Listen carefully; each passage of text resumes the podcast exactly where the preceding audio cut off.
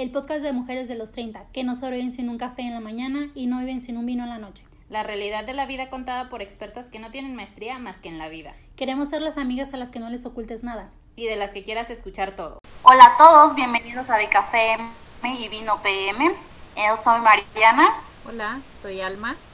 Y en esta ocasión les volveremos a platicar del segundo módulo de expectativas versus realidad a tus 30 o casi 30 queremos hablar con ustedes más puntualizado sobre las expectativas, ahora sí como un poquito más concretas y desmenuzarlas un poco más. Así que vamos a comenzar y en esta ocasión eh, les voy a platicar lo que pasa con tus expectativas a los pre-30. Creo que cuando estás a punto de cumplir los 30, entras en esta crisis que habíamos platicado anteriormente, en donde te empiezas a cuestionar todos los aspectos de tu vida el por qué comienzas a ver lo que has logrado en tu vida y lo que te falta por cumplir. Y claro que es también el simple hecho de ver el número 30, entras como en este shock o pánico de qué es lo que sí realmente he hecho o lo que no, y empiezas a hacer cosas impulsivas porque estás a, punto de concluir una década y es como el decir, ¿qué es lo que está pasando con mi vida? Y cuando platico este punto con las demás personas, descubro que la mayoría nos estresamos por este punto porque eh, empiezas a cumplir cosas que ya hiciste o que te faltan mucho y dices, ya estoy en los 30, no es posible que no lo he cumplido o que sí lo he o que ya lo he hecho. Entonces, eh, creo que esto va más allá de casarte y de tener hijos, eh, cosa que sabemos que es más que una elección, no es o una cuestión de edad. Algunas personas tienen la necesidad de cumplir con algunas metas o sueños antes de comenzar una nueva década y me incluyo en este tip, en este punto porque queremos tener un registro de que sí hemos vivido la vida que tanto hemos soñado y que sí hemos cumplido nuestras metas o nuestros objetivos. Pero eh, una realidad que te quiero decir es que está bien si lo hiciste o no hiciste tal cosa o tal deporte o tal carrera, porque en ese momento no estás preparado o, en preparado o enfocada en tachar ese punto de tu lista. Y repito, está bien, si lo quieres cumplir ahora, adelante, hazlo. Y si no, también está bien, pero que sea algo que quieres hacer por ti y no porque lo marca la sociedad. Totalmente. Creo que los 18 son como el primer punto de la mayoría de edad y los 30 claramente son como la segunda mayoría de edad. Totalmente. Y eh, pues también, ¿no? Darte cuenta que después de cumplir los famosos 30, te das cuenta que te estás presionando o estresando de más. Que todo tiene su tiempo y espacio y así está perfecto. Lo que te puedo decir de esta etapa es que no, te estreses. Lo sé, lo sé, suena fácil, pero la realidad es que debes de fluir con el aquí y ahora. Y claro está que si no estás feliz con tu presente, tú tienes el poder de cambiarlo y hacer que suceda ese sueño o esa meta. Entonces, ¿para qué estresarte? Mejor disfruta de este viaje llamado vida y fluye con lo que tienes y busca lo que quieres. Fíjate, Mariana, que yo tendría una duda. O sea, es como una duda existencial. No entiendo de dónde viene el tema de los temibles 30, ¿sabes? Porque no nadie le tiene miedo a los 20 o nadie habla tanto de los 40. O sea, se habla más de los 30. Pero ¿por qué viene el miedo a los 30? O sea, ¿por qué satanizar o, o idolatrar un número? Sí, yo creo que, digo, los famosos 20 creo que uno lo disfruta más, no, no siente tanta presión, no siente que ha pasado el tiempo, sino está disfrutando cada etapa. Pero cuando empiezas a abrir o cerrar una década, es cuando siento que empieza la presión con la gente, porque ya estás un poquito más allá que acá. Entonces la gente se empieza a presionar de, ya me casé, no me casé, eh, tengo el trabajo de mis sueños o no lo tengo, tengo el cuerpo que quería, tengo mis metas cumplidas. Creo que esa es la presión que se mete en las personas más porque ya es un número, digamos, un poco más grande o que impacta más en, en, la vida personal, profesional o en la sociedad, y es lo que te mueve, ¿no? El decir, ¿realmente estoy viviendo la vida de mis sueños? ¿Realmente estoy haciendo lo que quiero? O sea, más bien, entonces la mayoría de edad deberíamos considerar los 30, donde puedes tomar como más decisiones, como que sabes el rumbo de tu vida, no tanto los 18, ¿no? Exactamente, sí, totalmente. Yo de hecho sí tenía esta como expectativa a los 30. Bueno, todavía no tengo 30, pero eh, una de mis expectativas era que, que iba a tener la vida laboral como de película, como esa película en la que mujer exitosa que sale a trabajar con café en mano, tacones, medias, ¿sabes? Y que regresas y tienes al esposo perfecto en, en tu cocina de granito así espectacular, esperándote. o sea, yo creí que la vida laboral realmente iba a ser de película. Y no, eh, no siempre sales con el trabajo soñado de la universidad. La realidad es que a veces ni siquiera la carrera que estudiaste es tu trabajo soñado. Ni siquiera es como, a veces, pues conozco a gente que estudia una segunda carrera, conozco gente que nunca ejerce, ¿sabes? Claro, sí. Sí, y creo que, que también eso pues es normal y en algún punto se da y, y no pasa nada. O sea, yo, yo creo que soy una de las personas que nunca ha ejercido su carrera. Realmente no creo que hago un papel de relaciones públicas al 100%, pero es una carrera que me gusta, que me gustó y que en su momento fue mi mejor elección. Tal vez no para, para la vida entera, pero pues fue la elección que, que más vibraba conmigo, digámoslo así. Claro, totalmente. Y es súper válido. Como tú lo mencionas, yo también conozco personas que ejercen la carrera, no la ejercen, están estudiando otra. O de repente en el camino te encuentras con que lo que tú creías que era tu profesión y tu pasión, pues resultó que no, resultó que era otra profesión, otros gustos. Y es lo que deseamos, ¿no? Que también conforme vas creciendo, vas evolucionando y esas evoluciones están bien, no pasa nada, porque qué mejor que en el camino, ya sea antes, de, antes o después, encuentres tu verdadera pasión, que realmente estés ejerciendo y disfrutando lo que haces y no sea como que te esté pesando cada actividad que estés haciendo día con día. Sí, así es. Ok. Bueno, otro de los puntos que, que he visto de las expectativas y realidad de esta edad es las famosas rutinas de skincare. Muchas veces cuando estamos más jóvenes no lo tomamos tan en serio, o bueno, ese era mi punto, no lo tomaba tan en serio de cuidarme la piel, usar las cremas, pues hacer tu rutina de mañana y noche, eh, ponerte bloqueador solar, solar, perdón, este, y después, la realidad es que después de los 25 como mujer, tu cuerpo y tu cara requiere de, pues una ayudadita, como las cremas, los colágenos, las vitaminas, que es realmente lo que necesita tu cuerpo, qué es lo que necesito tomar, cuidar mejor mi alimentación, no malpasarte, porque todo eso te ayuda tanto en, en la rutina del skincare como en alimentación, ejercicio, etcétera, entonces, esa es la parte que muchas veces debemos de cuidar, que no lo empiezan a inculcar de chicos, pero no lo tomas tan en serio y cuando me vas creciendo dices, ay caray, es que esto sí era súper importante que lo pudiera hacer ya como rutina desde los 25, no antes a los 30 o después de los 30 o, o algo así, sino de verdad desde los 20 tomártelo en serio. Sí, fíjate que yo la rutina de skincare sí la empecé como a los 20, 21 más o menos pero fue bien chistoso porque yo empecé por miedo, porque eh, fui a visitar a mi abuela. Espero no me esté escuchando, no creo que me escuche la verdad. Pero la vi. la vi y era es una pasita, o sea, mi abuela es muy blanca. Entonces, y es ah. esta parte de que también el color de piel influye mucho, ¿no? Has escuchado que las personas como blancas eh, envejecen más pronto y, y todo este estos rollos. Entonces yo de verdad la vi y dije, no, no, no, no. O sea, me traumé.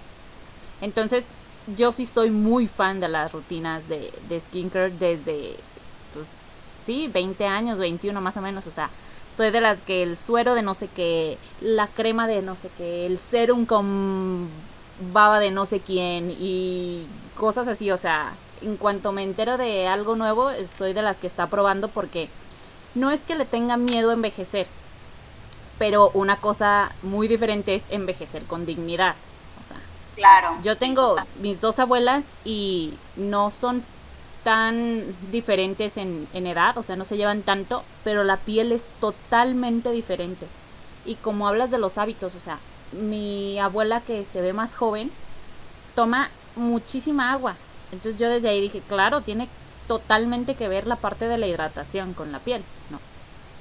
Sí, sí, totalmente. Yo la verdad, pues como lo mencioné, en mis 20, 21, 22 exactamente no me lo tomaba tan en serio, pero ya después de los 25 dije, no, sí, tengo que hacer la rutina de día, de noche, eh, estar poniéndome bloqueador y estarlo retocando para tener el cuidado.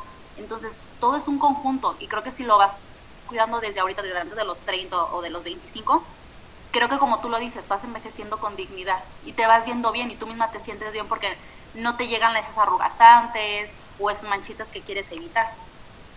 Sí, y fíjate que otra de mis expectativas tiene mucho que ver con, con el tema que ya acabas de tomar. Yo creía que, que toda la vida iba a tener el mismo metabolismo, porque yo era de las que comía, yo me acuerdo perfecto que llegaba de la secundaria y de camino a mi casa compraba un bolillo y un paquete de galletas, unas galletas que saben como a limón. Y llegaba y me sentaba a ver la tele y a comerme eso. O sea, salía a la una y cacho de, de la secundaria y llegaba a comerme eso. Y después comía, ¿no? O sea, no era como que me quitara el hambre, no. Después comía mi comida normal. Pero no, mi metabolismo era diferente. Ahorita llego diario y me como eso y no te quiero contar cómo me va a poner, ¿va? Entonces, realmente el metabolismo cambia. Yo me acuerdo que mi mamá una vez yo me puse a medio dieta porque la realidad es que nunca he podido seguir una dieta. Y me dijo, ah, porque yo yo mantenía un peso, o sea, por lo mismo que creía que mi metabolismo iba a estar como siempre igual, yo siempre me mantenía entre un peso, no bajaba, no subía de ciertos kilos, ¿no? Entonces, esa vez yo ya había subido un poquito más de los kilos normales para mí. Entonces me acuerdo perfecto que me dijo, si te tardas en bajarlos, no los vas a bajar. Porque el metabolismo no es lo mismo. Y no te quiero contar cuando llegues a los 30 años y si sigues con kilos de más. Porque no es imposible, pero te va a costar más. Entonces, si está, o sea, son cosas que crees que no, pero realmente después de los 25 la galletita se empieza a ver.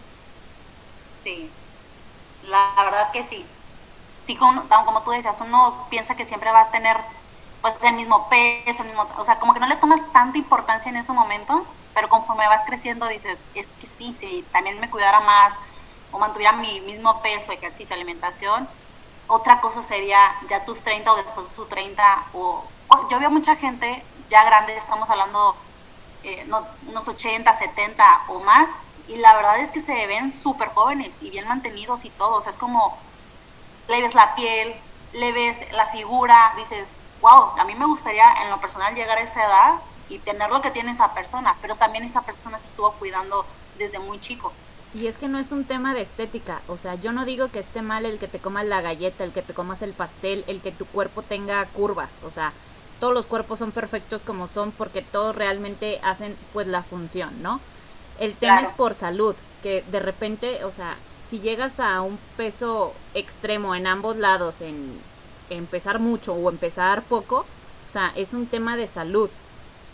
Pero yo, mi expectativa era de, ay no, o sea, yo como lo que como y nunca me va a pasar nada, nunca voy a, o sea, no he sufrido de algo eh, grave, digámoslo así, por tema de peso o por tema de, de cualquier cosa. Pero sí creo que, que ahorita sí te tienes que cuidar un poquito más de aspectos de sí lo que comes, no por la cantidad, sino por la calidad de los alimentos también. Totalmente, sí. La verdad es que esto, esto es más por salud, más que por estética, porque al final del día, eh, pues tu cuerpo es una maquinita, que si no la cuidas y, y no la ves, no ves por ella o por él, él, toda la factura al tiempo va a pasar y te la va a cobrar alta. Entonces mejor, es mejor que te cuides desde chico a que en grande estés invirtiendo eh, tus ahorros o tus inversiones en salud que en otras cosas. Sí. Pues mira, te platico que otra expectativa que yo tenía eh, ya cumpliendo los 30 es que iba a tener todas las respuestas a mi vida en todos los ámbitos. Y la verdad es que no, me doy cuenta que el tener 30 no es sinónimo de tener todo el conocimiento todas las respuestas, o que ya eh, dominas todos tus miedos o todas tus ansiedades, sino que la realidad es que sin importar la edad, siempre nos enfrentamos a retos de todo tipo, personales, profesionales y espirituales, y creo que la edad no define en absoluto el conocimiento que tenemos sobre ciertos temas, solo porque antes la sociedad marca ya que a los 30 ya eres como una persona adulta y completamente eh, tienes el conocimiento de todo. Y la verdad es que no, a esta edad te sigues preguntando muchas cosas, haces muchas cosas con miedo, pero te avientas a hacerlas. y es cuando te das cuenta o, o obtienes el aprendizaje o la lección que necesitas en ese momento. Sí, creo que, que uno creía que lo que sabía en ese momento iba a ser conocimiento suficiente. O sea, de que ya ahorita sé lo que quiero, sé lo que esto y, y me va a durar para siempre esta, esta racha de saber todo, ¿no? Sí, totalmente. Es como, crees tener todas las respuestas, pero no. La verdad es que ni la edad ni el conocimiento, sino que todo el tiempo vas evolucionando. Y sobre cómo conforme vas viviendo, te vas dando cuenta de lo que realmente necesitas saber eh, en cualquier etapa. Sí, fíjate que yo, una de, pues no es como expectativa, sino como pensamiento, o sea, era como una idea que tenía o pensaba en ese momento cuando estaba más chica. Yo nunca creí que los ahorros y las tasas financieras y las bancas de inversión y todo esto iban a ser un tema en mi vida. Creo que influyó mucho el tipo de educación que tuve. A lo mejor no me hablaron eh, tan chica de, de este tema de, de inversiones, de, de ahorro y de, o sea, de ahorro pues sí, pero lo leve, ¿no? No tanto pensar como en, en un ahorro para tu vejez, en un ahorro para emergencias realmente. entonces, ahorita lo veo y, y, por ejemplo, sí me arrepiento mucho de haber tomado ciertas decisiones en momentos de mi vida en los que digo, pude haber hecho algo y no lo hice. O sea, pude haber invertido en cosas, pude haber tenido una mejor planeación financiera que en estos momentos literal, o sea, anoto hasta el chicle que me compré. Entonces, creo que creo que es un tema que, que no se habla mucho tampoco o no se hablaba. Ahorita sí he visto como más eh, Instagram, blogs, videos y todo que hablan como de, de inversiones, de fondos de ahorro, de, de todo eso, ¿no? Pero yo cuando estaba más chica, pues no era un tema en mi vida y yo creí que nunca iba a ser un tema en mi vida. No, mira, yo la verdad en ese tema de eh, las finanzas, sí soy como muy estructurada o analítica, sí me gusta llevarlo todo súper en orden, como que sí desde chica me inculcaron esta parte del ahorro, de la inversión, de que te tienes que meter en temas pues adultos o como le decimos ahorita de ya de señora, pero todo lo que tiene que ver el SAT, eh, contabilidad, etcétera, si es un tema de verdad que creo que sí te lo deben inculcar desde muy, muy chico, para que tú empieces a conocer también el valor del dinero, saber en dónde invertirlo, en dónde gastarlo. Claro que como todos vamos a cometer errores y vas a hacer alguna inversión o un gasto que no tenías previsto, pero de todo se aprende.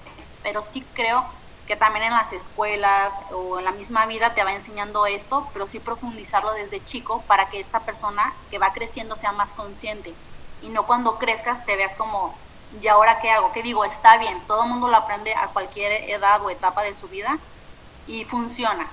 No te tienes que presionar, pero sí creo que es algo que se debe inculcar desde muy chico. Sí, sí creo que realmente ahorita debería de haber una eh, materia en la escuela en la que te digan, a ver, las inversiones son estas, eh, las tasas de interés funcionan así, las tarjetas de crédito se usan de la manera más sabia posible con estos tips, o sea, cosas que, pues sí, como dices, aprendes sobre la marcha, pero si te hubieran dado como, pues una media oleada en, en la escuela, pues a lo mejor no estarías tan perdida y no cometerías errores que se podrían haber evitado, ¿no? Sí, totalmente de acuerdo. Creo que, por ejemplo, eh, creo que si abres una cuenta desde chico, ah, creo que los bancos antes lo hacían, o no sé si sí, yo tenía de esa, me hacía los domingos.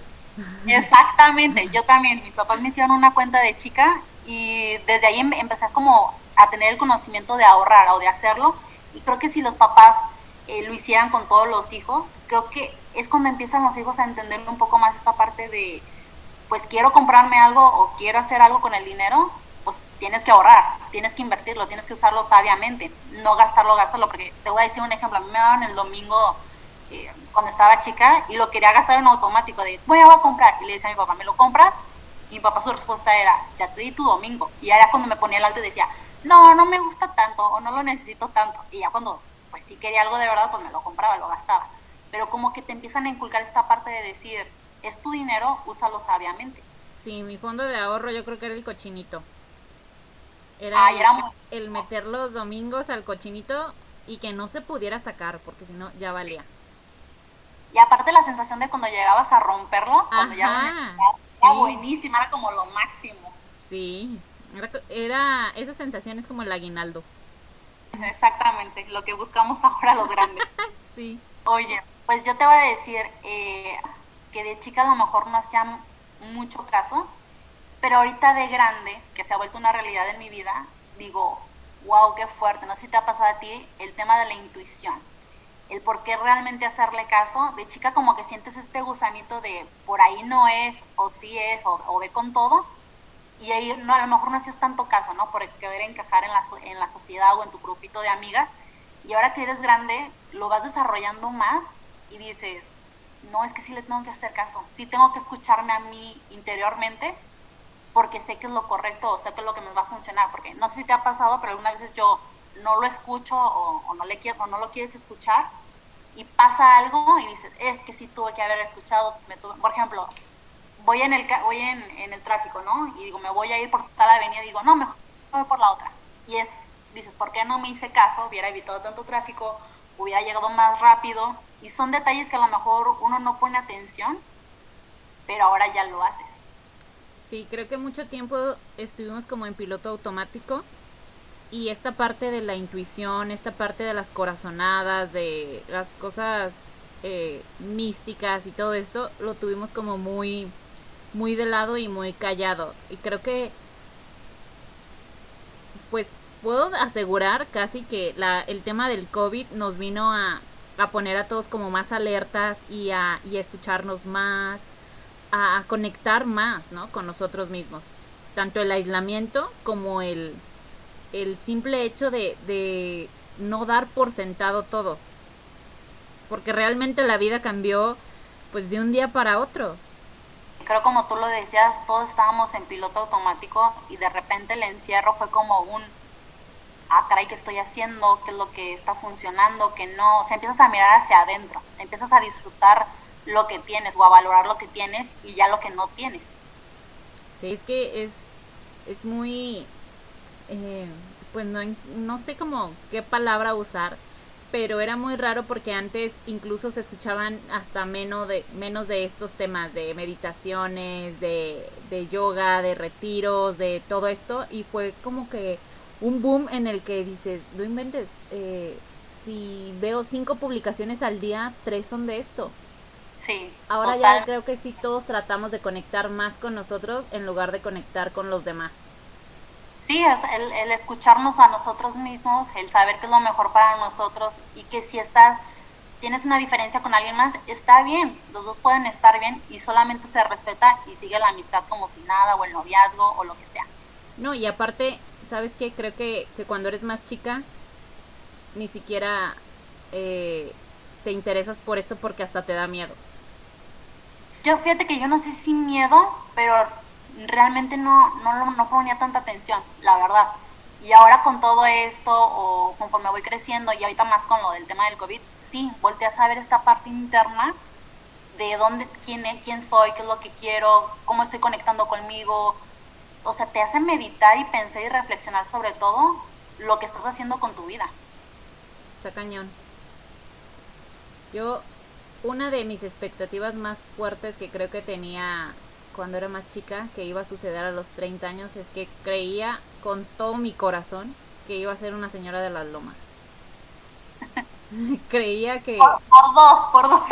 como estos memes, que iba a ser toda empoderada, toda eh, pues ya independiente, de que literal así de saliendo de mi clase de yoga, eh, yendo a desayunar con la Cheyenne estacionada afuera. o sea. Y la realidad es que pues, se puede ser una señora de las lomas, pero a veces también se puede ser no con un paquete incluido, o sea, a veces puede ser una señora de las lomas que, que está toda despreocupada en su clase de yoga o en el desayuno porque decidió no tener hijos y está bien. Puede ser una señora de las lomas eh, con la Cheyenne afuera estacionada porque te la compraste tú y por, porque tú vives sola, no porque tienes un marido que te la compró y está bien. O sea, no juzgo que que te den o que tú lo compres. O sea, el, el medio pues al final es el que es y ya, ¿no? O sea, que te den la camioneta, que te la ganes en una rifa, que te la compres tú, pues como sea, o sea, el chiste es que, que te sientas señora de las lomas, que la veas allá afuera y digas, qué padre. O sea, lo, lo hice, lo tengo, lo soñé, lo decreté, lo visualicé, como quieras. Pero, pero, por ejemplo, en mi caso, no sé cuáles son las infinitas posibilidades de que eso suceda a los 30. Yo creo que todo puede pasar. Y, y siempre y he sido muy creyente de si quieres eh, mejorar tu presente y quieres un futuro diferente, pues tú tienes todo el poder para hacerlo. Tú tienes que tomar las decisiones que esas son las que te van a llevar a, a crear ese futuro que quieres.